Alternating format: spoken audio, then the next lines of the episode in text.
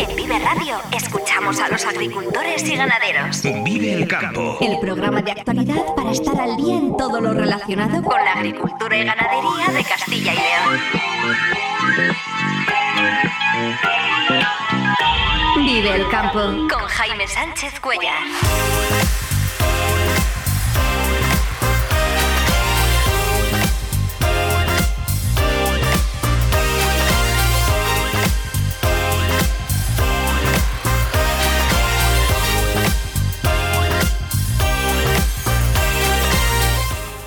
Días, esto es Vive el Campo en Vive Radio. Hoy es martes 21 de noviembre y hasta las 7 y 50 de la mañana aquí contamos lo que está pasando en el sector agroalimentario y cómo afecta a los agricultores y ganaderos de Castilla y León.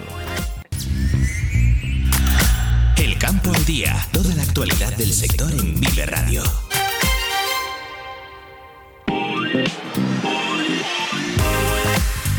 Asociaciones agrarias y agrupaciones empresariales de la cadena alimentaria destacan el conocimiento que tiene el sector el que será, de nuevo, ministro de Agricultura, Luis Planas, aunque la lista de reivindicaciones y temas pendientes es larga, luego la repasamos.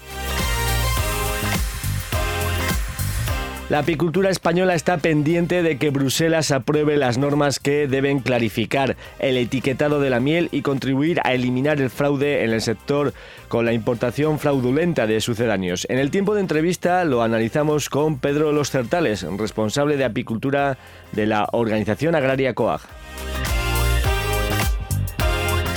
La Unión de Campesinos de León sale a la calle este viernes 24 de noviembre en contra de la rotación del maíz y para que exista libertad a la hora de elegir los cultivos de siembra en la PAC. Nueva modificación de los importes de las ayudas asociadas y de los ecoregímenes en la PAC. Ahora los analizamos porque serán los que se tengan en cuenta en el próximo pago de diciembre. Y sigue a la baja, siguen a la baja los precios del cereal en la lonja de Salamanca. Ayer el maíz perdió otros 4 euros y se sitúa en 227 euros la tonelada. El triticale y el centeno bajaron 3 euros, la cebada y la avena 2 euros y el trigo 1 euro. Vive el tiempo en Vive Radio. Pero antes vamos a conocer la previsión del tiempo, como cada mañana, en este momento, con Daniel Angulo. Daniel, muy buenos días. Hola, muy buenos días Jaime, muy buenos días también a todos los amigos oyentes de Vive Radio Castilla y León en este momento y de este espacio Vive el Campo. Y ahora toca hablar de la información meteorológica, como hacemos todos los días de mañana, en estas primeras horas de la mañana, para que sepan ustedes pues cómo tienen que salir hoy. Y por cierto que hay que salir, ya lo vimos ayer, más abrigados que la pasada semana. Empezó ayer a entrar el viento de componente norte, nordeste. Eh, tuvimos mucha nubosidad de tipo bajo, muchas nieblas que creaban sensación térmica de frío. Luego fueron levantando las nieblas, pero ocurrió una cosa, que las nieblas luego a media mañana se fueron hacia el sur. Y eso hizo que en algunas zonas, por ejemplo del sur, pues bajasen un poco las temperaturas. Luego cuando ya a mediodía y por la tarde empezó a entrar el viento del norte, se levantaron las nubes y ya las temperaturas pues fueron en casi todas las eh, capitales de provincia más bajas que el domingo, domingo, bastante más bajas, excepto en Palencia, donde las nieblas el domingo hicieron que las temperaturas fuesen bajas. ¿Hoy qué va a pasar? Pues que siguen bajando los, los, valores diurnos prácticamente en todas las capitales de provincia, en toda la región. Ahora mismo tenemos los cielos, hemos amanecido con cielos ya muy cubiertos, con lluvias débiles, está lloviendo por el norte de León, en la zona de Villablino, también está lloviendo un poquito hacia la montaña palentina y está empezando a registrarse también lluvias por el norte de Burgos, que van a ir a más a medida que avance la jornada. Lo que ocurre que en la provincia de León, esos eh, montes en la zona de picos de Europa, allí se van a quedar retenidas las, eh, las nubes y allí sí va a estar lloviendo durante prácticamente todo el día de forma persistente, pero esas lluvias no van a poder entrar hacia el interior de la provincia de León, ya, te, ya digo que solo va a llover en lo que es la zona montañosa del norte y también por Palencia. Va a estar lloviendo en el norte y quizás algún chubasco por Guardo, Saldaña, por esa zona, pero poco más. No llegarán las lluvias a la capital, puesto que, como digo, esas montañas tan altas evitan que esas nubes se cuelen y esas lluvias hacia el interior.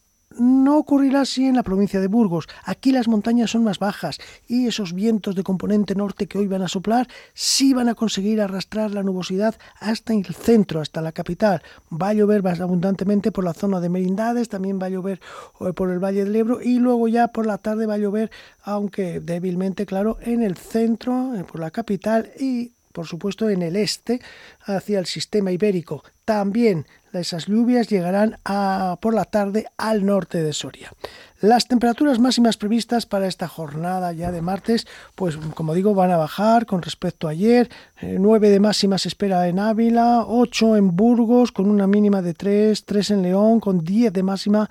Palencia tendrá una máxima de 11 grados, aquí habrá nubes y claros y por eso va a subir un poco la temperatura. En Salamanca, pues hoy bajan las temperaturas notablemente con respecto a días atrás, se quedarán sobre 10 grados con la presencia de ese viento del norte. El ambiente será más fresco incluso de lo que marquen los termómetros Segovia se va a quedar con 9 de máxima, 3 de mínima. Soria, 9 de máxima, 3 de mínima, también igual que Segovia. Valladolid se espera una máxima de 11 grados con 4 de mínima. Y Zamora, pues al tener la más baja altitud y en estas situaciones del norte, siempre suele alcanzar más grados. Va a tener una, tiene una máxima prevista, según M, de 12 grados, 4 de mínima. Para mañana miércoles, pues el viento del norte gira un poco hacia el nordeste. Eso va a hacer que las lluvias se concentren sobre todo en las provincias de Burgos, Soria y Segovia, sobre todo en el nordeste, sierras de León, parte, zona del sistema central, ahí va a llover, sí, el miércoles, también por la zona de Pinares, tierras de Pinar, en Soria, entre Burgos, Soria, va a estar lloviendo el miércoles un poco y también va a llover y abundantemente en la zona de Merindades y un poquito por la montaña palentina. Se retirarán las lluvias del resto, sobre todo del norte de León, pero el miércoles, ojo, porque el viento del nordeste va a hacer que el ambiente sea desapacible, especialmente en las provincias de Palencia, Burgos, y parte de Soria y también por Segovia, donde el viento será más bien norte. Eh, será más flojo en las provincias de León, Zamora y Salamanca y aquí las temperaturas subirán.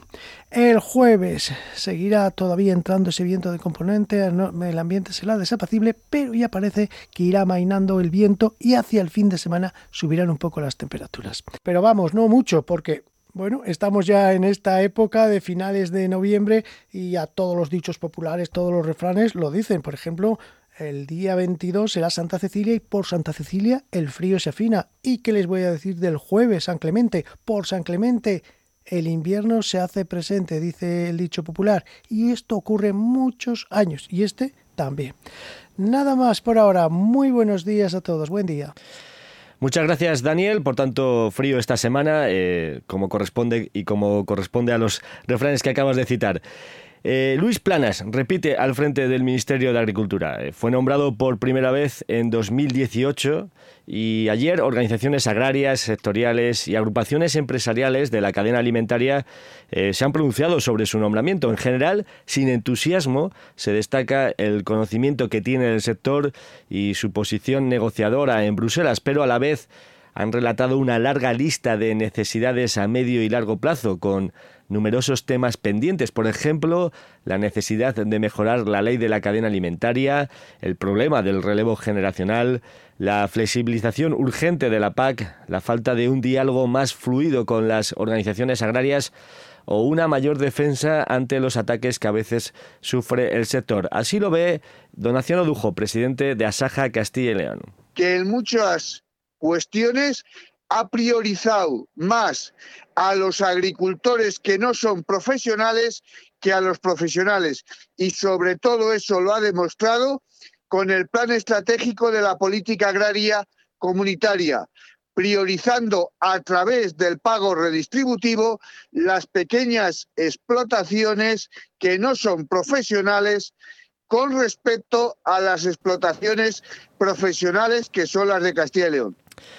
Aurelio González, portavoz de la Alianza por el Campo UPACOAG, destaca el conocimiento de la política europea que tiene el Luis Planas como recién nombrado eh, ministro de Agricultura, pero echa en falta más interlocución con las organizaciones agrarias. Es positivo que, Luis Planas bueno, pues, repita porque sabe de lo que anda.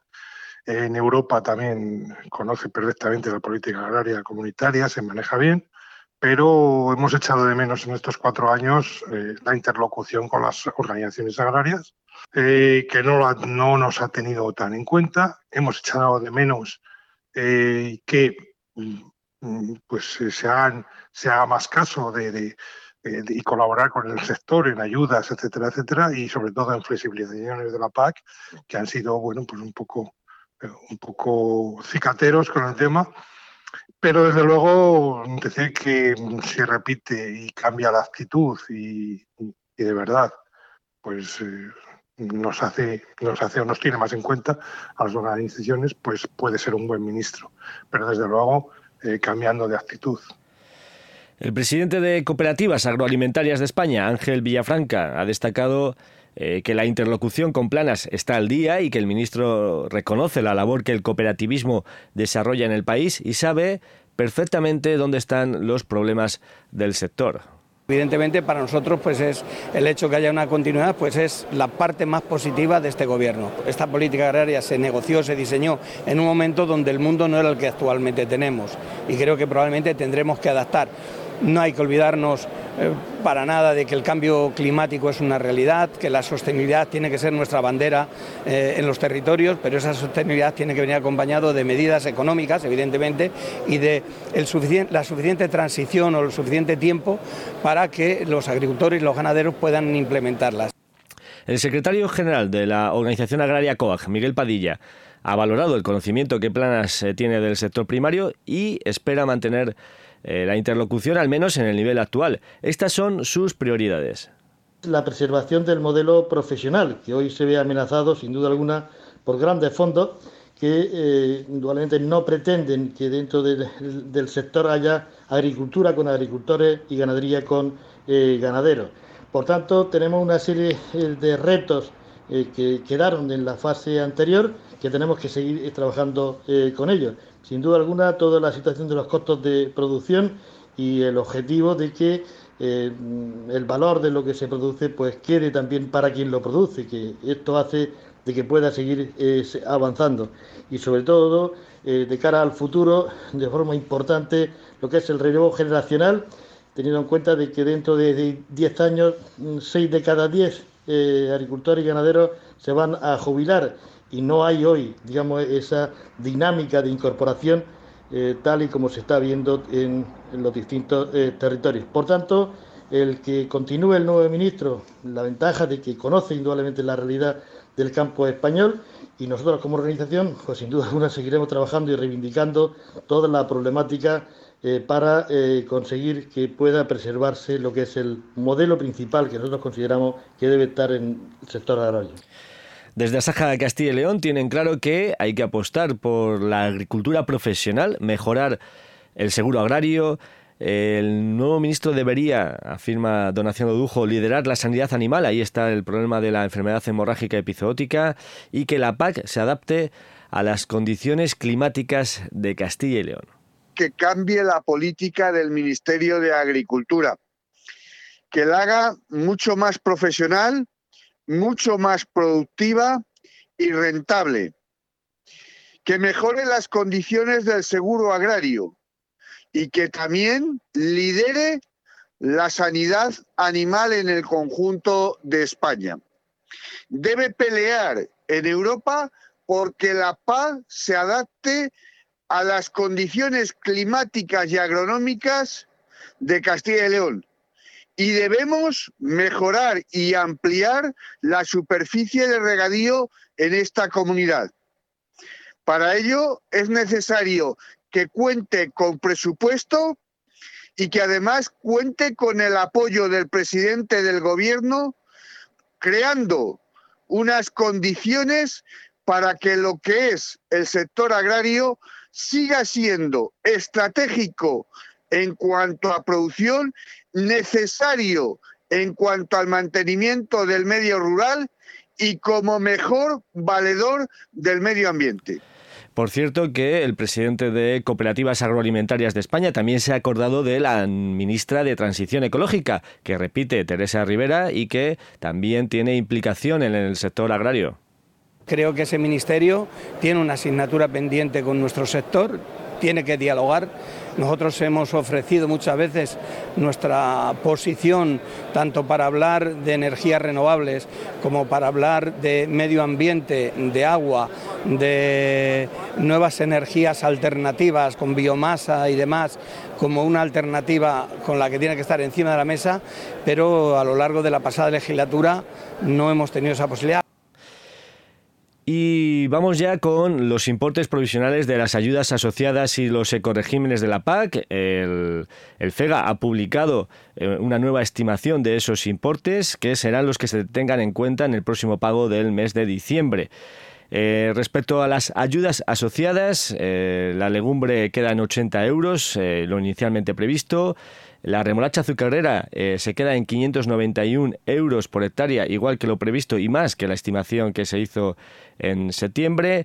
Y respecto a temas ganaderos, por ejemplo, la vaca nodriza, prevista inicialmente 90 euros por vaca, se queda en 84 euros y si es raza autóctona en 93 euros. En cuanto a los ecoregímenes, el de pastoreo extensivo, siega y espacios de biodiversidad, en pastos húmedos la ayuda prevista era 62 y se queda en 51 y en pastos secos la ayuda prevista era 40 euros 40,9, eh, 41 euros y se queda en 33 euros. En el caso de rotación y siembra directa, en secano eh, el importe es el mismo, 47 euros por hectárea, y en regadío sí que pasa de 151 euros que se estimaba a 139 euros por hectárea. En el de ecoregímenes de espacios de biodiversidad, el, no, el de no cosechado estaba previsto en 56 euros y se queda en 46 euros por hectárea. Son las 7 y 27 minutos. Agricultor Florimón Desprez te recomienda el trigo Filón. Filón, calificado por el proyecto Life Nadapta como el todoterreno de los trigos. Filón, gran adaptación en secanos y altísimo potencial en regadío. Florimón Desprez, seleccionando las semillas de mañana frente al cambio climático. 32 Jornadas Gastronómicas de Caza en el restaurante La Matita. Hasta el 3 de diciembre, venga a degustar nuestras especialidades con la mejor carne de caza. En Collado Hermoso, en Segovia, restaurante La Matita.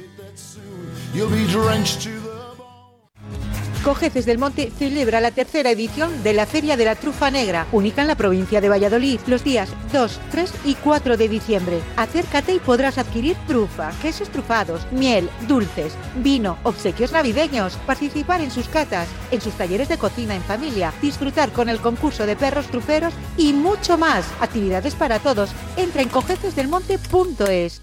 Un mundo infinito de historia en el Museo de las Villas Romanas, de tradición en el Museo del Ban y de encanto en el Castillo de Fuensaldaña, de belleza en el Canal de Castilla y de naturaleza en la increíble finca de Matallana. Un mundo infinito donde detener el tiempo en la Villa del Libro, donde descubrir los sabores más auténticos en el Museo del Vino y donde disfrutar de la gran variedad de actividades del Valle de los Seis Sentidos. Reconecta con lo que realmente importa. Valladolid avanza. Diputación de Valladolid.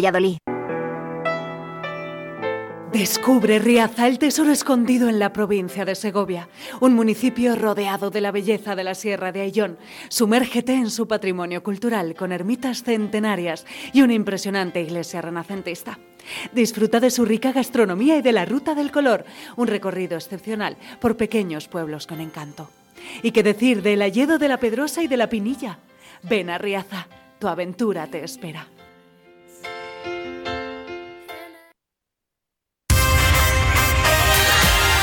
La entrevista del día en Vive el Campo.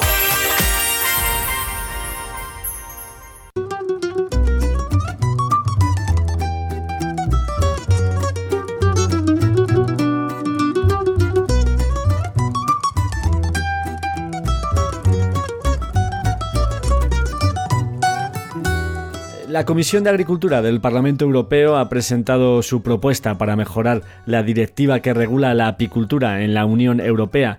Entre otras medidas, se pide que en la etiqueta eh, se indique, además del nombre del país de origen de la miel, algo que ya era obligatorio, el porcentaje que aporta cada país a ese bote de miel que compra el consumidor, algo que viene eh, reclamando con insistencia el sector.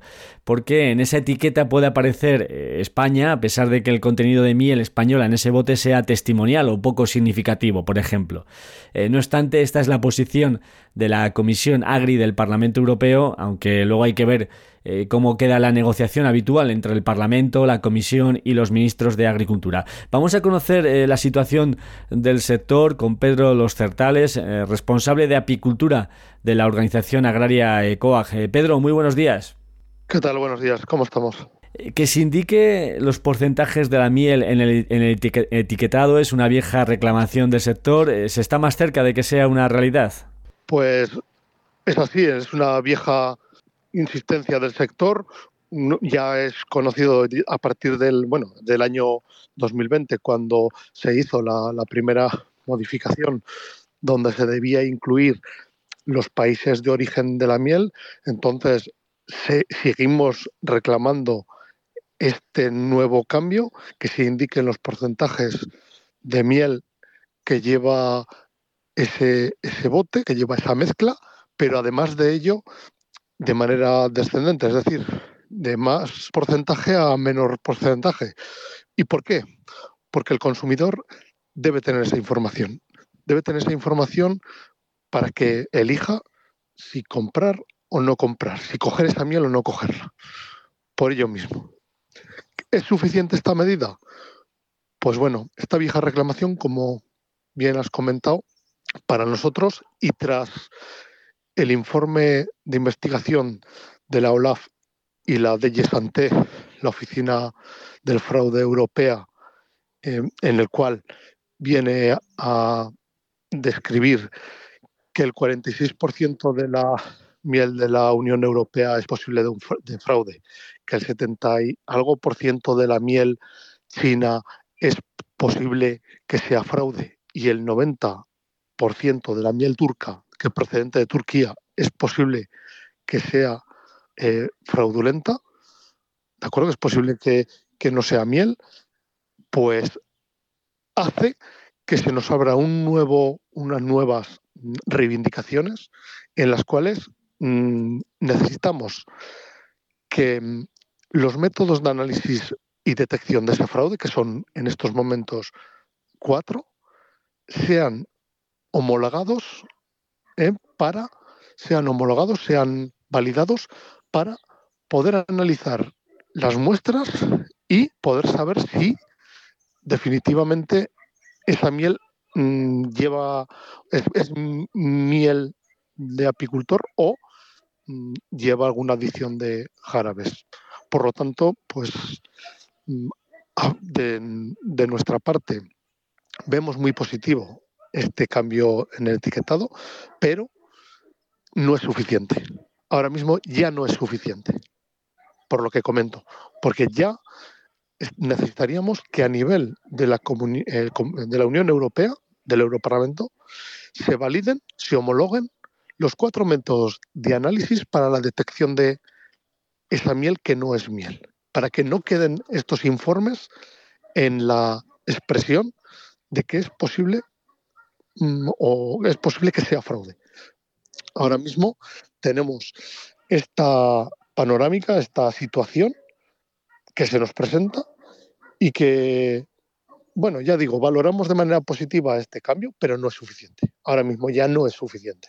Ya no es suficiente. Porque la comisión se refiere también a, la Comisión de Agricultura del Parlamento, se refiere a otras técnicas eh, que ocurren en, este sector. Habla de, por ejemplo, de que debe prohibirse la filtración de la miel, que debe mm, conseguirse que la maduración de la miel sea dentro de la colmena. Es decir, al final dentro de la apicultura hay eh, prácticas que probablemente no están generalizadas aquí en, el sector en España, pero sí fuera de la Unión Europea y esa miel es la que nos está eh, llegando y la que se está haciendo, eh, está poniendo un poco contra las cuerdas al sector, ¿no? O sea que hay muchas prácticas, digamos, en, en este producto que se pueden hacer para obtener productos fraudulentos. Como comentas, la cuestión es que además, y es así también, yo me he extendido a a la situación que tenemos, bueno, a, la situación que es, eh, por un lado, que se, que se haga ese etiquetado, pero me he extendido más allá debido a que ahora nuestro problema es este otro. Estamos ante otra panorámica. Y tú has comentado que, efectivamente ya no solo es que, que, se abra, o sea, que se apruebe el etiquetado de porcentajes de, miel, sino que además, que además eh, no se permita la ultrafiltración de, de, mieles. ¿Para qué? Pues en este caso, para que mieles de procedencia asiática, por ejemplo, no les puedan quitar los, los polenes, ¿de acuerdo? Y se pueda determinar el origen de esa miel, porque solo ante, ante una analítica de, de, polen se determina el, el, origen. Ya no solo es los documentos de trazabilidad, ya no solo es eso. Y haciendo, haciendo esa filtración eh, perdemos esa información de, del origen, ¿no? Correcto. Correcto, correcto. Cuando, cuando eh, se hace esa ultrafiltración, cuando se somete a, esos, a, la miel, a esa ultrafiltración, pues se le quita mm, todos los polenes. Son filtros tan pequeñitos, bueno, que, que al final son resinas que eh, se queda con todo el polen de la miel. Se queda con todo el polen, con lo cual es muy difícil determinar el origen. Antes de esto se inició ya en el año 2000 eh, dos, algo así, la, los, ultrafiltraciones, con lo cual mm, eh, llevamos 20 años, con, lo cual hasta ese momento era fácil determinar, porque analizaban y decían, eh, China, tal, contiene plantas asiáticas, contiene plantas, tal, entonces era fácil, pero ahora mismo ya digo, estamos ante otra situación, otra situación que por cierto, que por cierto hace que este año, que este año la miel, además de no tener de no tener prácticamente interés por parte de la industria, ¿eh? un interés tan, tan, o sea, en un año tan catastrófico como el, que, el que llevamos, de no interés, de no tener interés eh, por la industria, pues hace que mm, tampoco tenga precio. O sea que cuidado que prácticamente la miel sigue estando, la poca miel sigue estando en los almacenes de los apicultores, en muchas zonas de, de España. Y eso es lo duro de, esta situación. No hay interés por parte de la industria, no vuelve a haber interés por parte de la industria por nuestras mieles. Un año más, y es triste decirlo, no hay interés por parte de la industria por nuestras mieles. Esto es así. Ahora entramos eh, a analizar y ver eh, la situación del sector. Una última cosa sobre eh, los procesos y la comercialización de, las mieles y esta situación que ocurre con la importación de mieles desde fuera de la Unión Europea. También se habla de la, maduración de la miel dentro de la colmena, que se quiere que se exija, ¿no? que se defienda que la maduración de la miel sea dentro de la colmena. ¿De qué otra forma se puede hacer? Al extraer la, miel hay que tener en cuenta que eh, la, abeja eh, va a libar, va a recoger el néctar de las flores, ¿de acuerdo? Lo deposita en la, lo deposita, pasas por su, o sea, lo almacena, lo lleva almacenado en su buche, ¿de acuerdo? Y ya lo almacena en las, en las celdas, ¿no? En las celdillas. Eh, ¿Por qué la maduración? La maduración es el proceso de secado, ¿de acuerdo? Y sellado que ocurre dentro de la colmena. Secado eh, es decir, se recoge el néctar, que es prácticamente, o sea, contiene prácticamente un 90% de agua, es todo agua, ¿de acuerdo? Es todo agua, y, eh, y la abeja somete a un, proceso natural, de, natural bueno, de aleteado y demás, para que vaya perdiendo esa, esa humedad, ¿de acuerdo? Y finalmente se sella, ella sella con la propia cera el panal ¿de acuerdo? Nosotros le llamamos opercular, el opérculo, ¿de acuerdo? Lo opercula y ya, eh, ya, pues, ya la miel ya madura es cuando llega el apicultor y se extrae, cuando ya ha perdido esa humedad, cuando ya pues baja a un 19, un 20% de humedad. ¿De acuerdo? ¿Por qué? Porque de lo contrario fermentaría, también fermentaría. ¿Por qué? Por, su proceso de, de, que contiene mucha, mucha agua. ¿De acuerdo? Contiene, bueno, sustancias, entre otras, pues eso, contiene mucha humedad, contiene mucha humedad que, le, provoca que fermente. ¿De acuerdo? Por eso, ¿qué, otro proceso? Pues otro proceso es que se extraiga esa miel al 90% ¿de acuerdo? O sea, casi agua, se extraiga, por, llamarlo así, ¿de acuerdo? Se, trae, se extraiga ese néctar y de manera artificial con eh, secadores, con, secadores industriales, pues eh, se haga que se pierda esa humedad. En, un almacén, estamos hablando de un almacén, en una sala, en un complejo, en un complejo que yo hasta la fecha no he visto, ¿de acuerdo? Pero existe, no he visto, pero existe. Quiero decir que no hay fotos, no hay documentación al respecto, pero existe. Te referías, Pedro, antes a la situación del sector. En marzo hicisteis una protesta ante el Ministerio de Agricultura para reclamar eh, mejoras para el sector. Eh, nos hablabas de, una situación compleja ahora mismo porque no hay eh, movimientos en el mercado. ¿Ha mejorado la situación de la apicultura respecto a esa protesta de marzo ante el Ministerio de Agricultura? Pues la realidad es que no. La realidad es que en el panorama apícola, pues seguimos con la misma situación, con una baja, una baja producción. Al mismo tiempo de la baja producción, estamos comentando pues, que eh, salimos a la calle pues ante esa situación de sequía que teníamos, de sequía y, de debilidad de nuestras colonias, que nos obligaba a tener que alimentarlas, porque si no se morían de hambre, si no se nos morían de hambre, y que por lo tanto nos obligaba a hacer una inversión en, en todo, en todo lo que es la alimentación, que además había subido casi un 100%, ¿de acuerdo? Pues nos obligaba a hacer un desembolso económico bastante importante. Salimos a la calle a reclamar ayudas ante una situación de bajas cosechas, ante una situación de una variabilidad climática que nos obligaba a estar encima de las colmenas dándoles, dándoles alimento, porque si no se morían de, de hambre, es así, y que ahora mismo, pues bueno, con el verano que hemos tenido, pues no ha cambiado nada. Y la poca miel, insisto, que se ha hecho, la poca miel sigue en los almacenes a falta de, interés por la industria. ¿Por qué? Pues, pues esto más claro no puede ser, porque la realidad es que en estos momentos, en estos momentos la industria de la miel de España no le, a la industria de la miel no le interesamos. Porque su negocio está donde está, en la mezcla de mieles, y, está así de claro, en la mezcla de mieles, y no le interesamos, no le interesamos.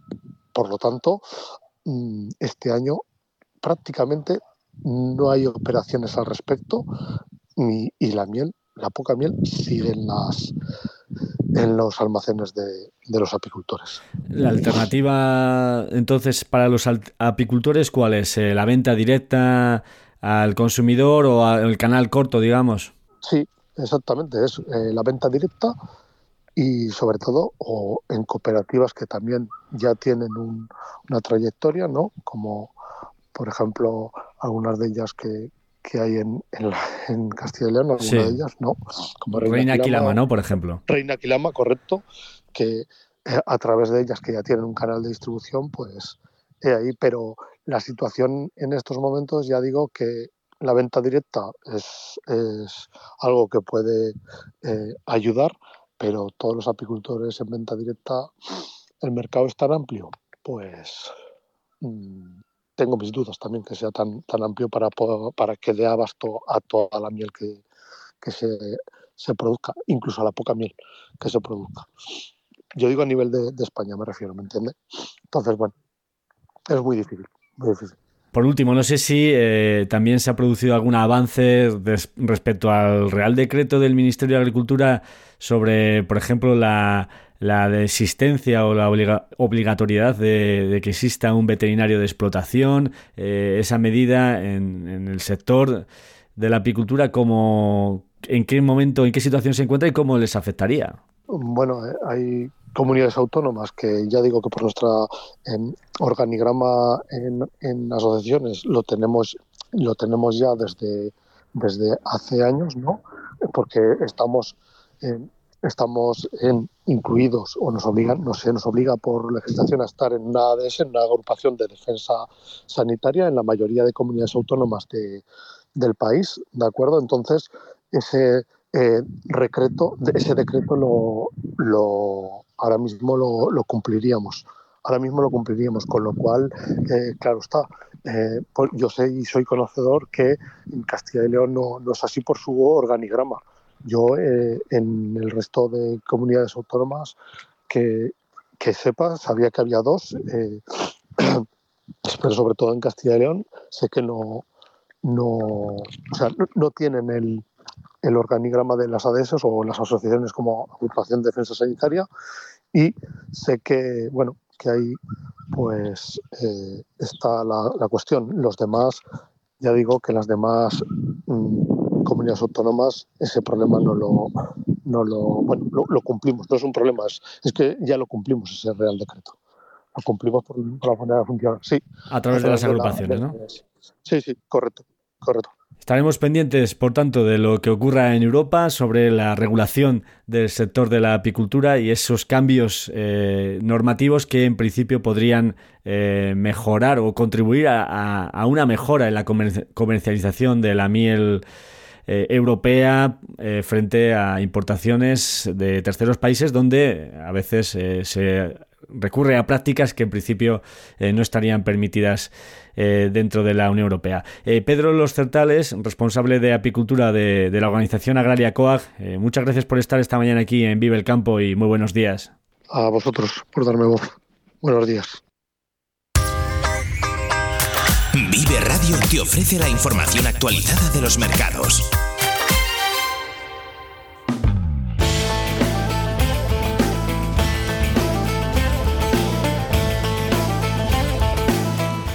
Y siguen a la baja los precios del cereal en la lonja de Salamanca. Ayer el maíz perdió otros 4 euros y se sitúa en 227 euros la tonelada. El triticale y el centeno bajaron 3 euros y la cebada y la avena 2 euros y el trigo 1 euro.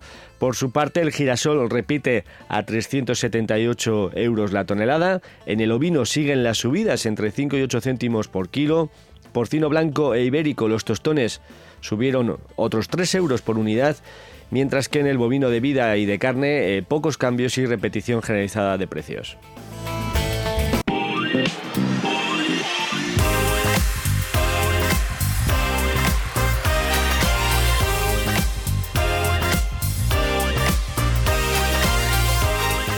Y antes de despedirnos, repasamos los titulares del día. Asociaciones agrarias y agrupaciones empresariales de la cadena alimentaria destacan el conocimiento que tiene del sector eh, Luis Planas, que repite al frente del Ministerio de Agricultura, la adaptación de la PAC a la realidad de Castilla y León y la apuesta por el agricultor profesional, principales reivindicaciones desde Castilla y León. Que en muchas cuestiones ha priorizado más a los agricultores que no son profesionales que a los profesionales. Y sobre todo eso lo ha demostrado con el plan estratégico de la política agraria comunitaria, priorizando a través del pago redistributivo las pequeñas explotaciones que no son profesionales con respecto a las explotaciones profesionales que son las de Castilla y León.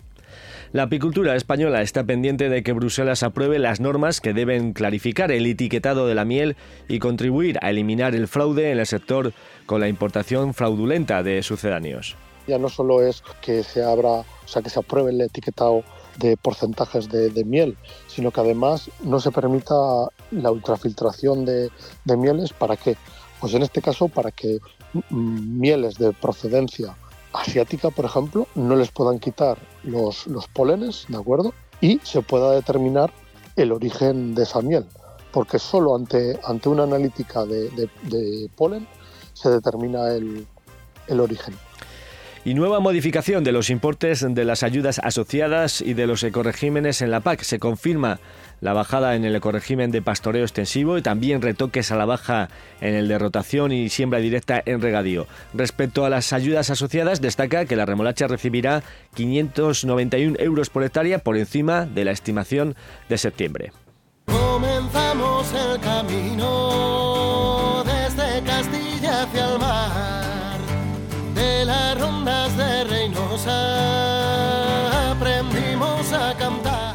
Y hasta aquí el programa Vive el Campo, la cita diaria con la actualidad del sector agroalimentario aquí en Vive Radio. Si has estado a gusto, regresamos mañana puntuales a las 7 y 10 de la mañana. Un saludo de Ángel de Jesús en el control técnico y de quien nos habla Jaime Sánchez Cuellar. Feliz jornada a todos los que vais a disfrutar hoy del campo. Muy buenos días.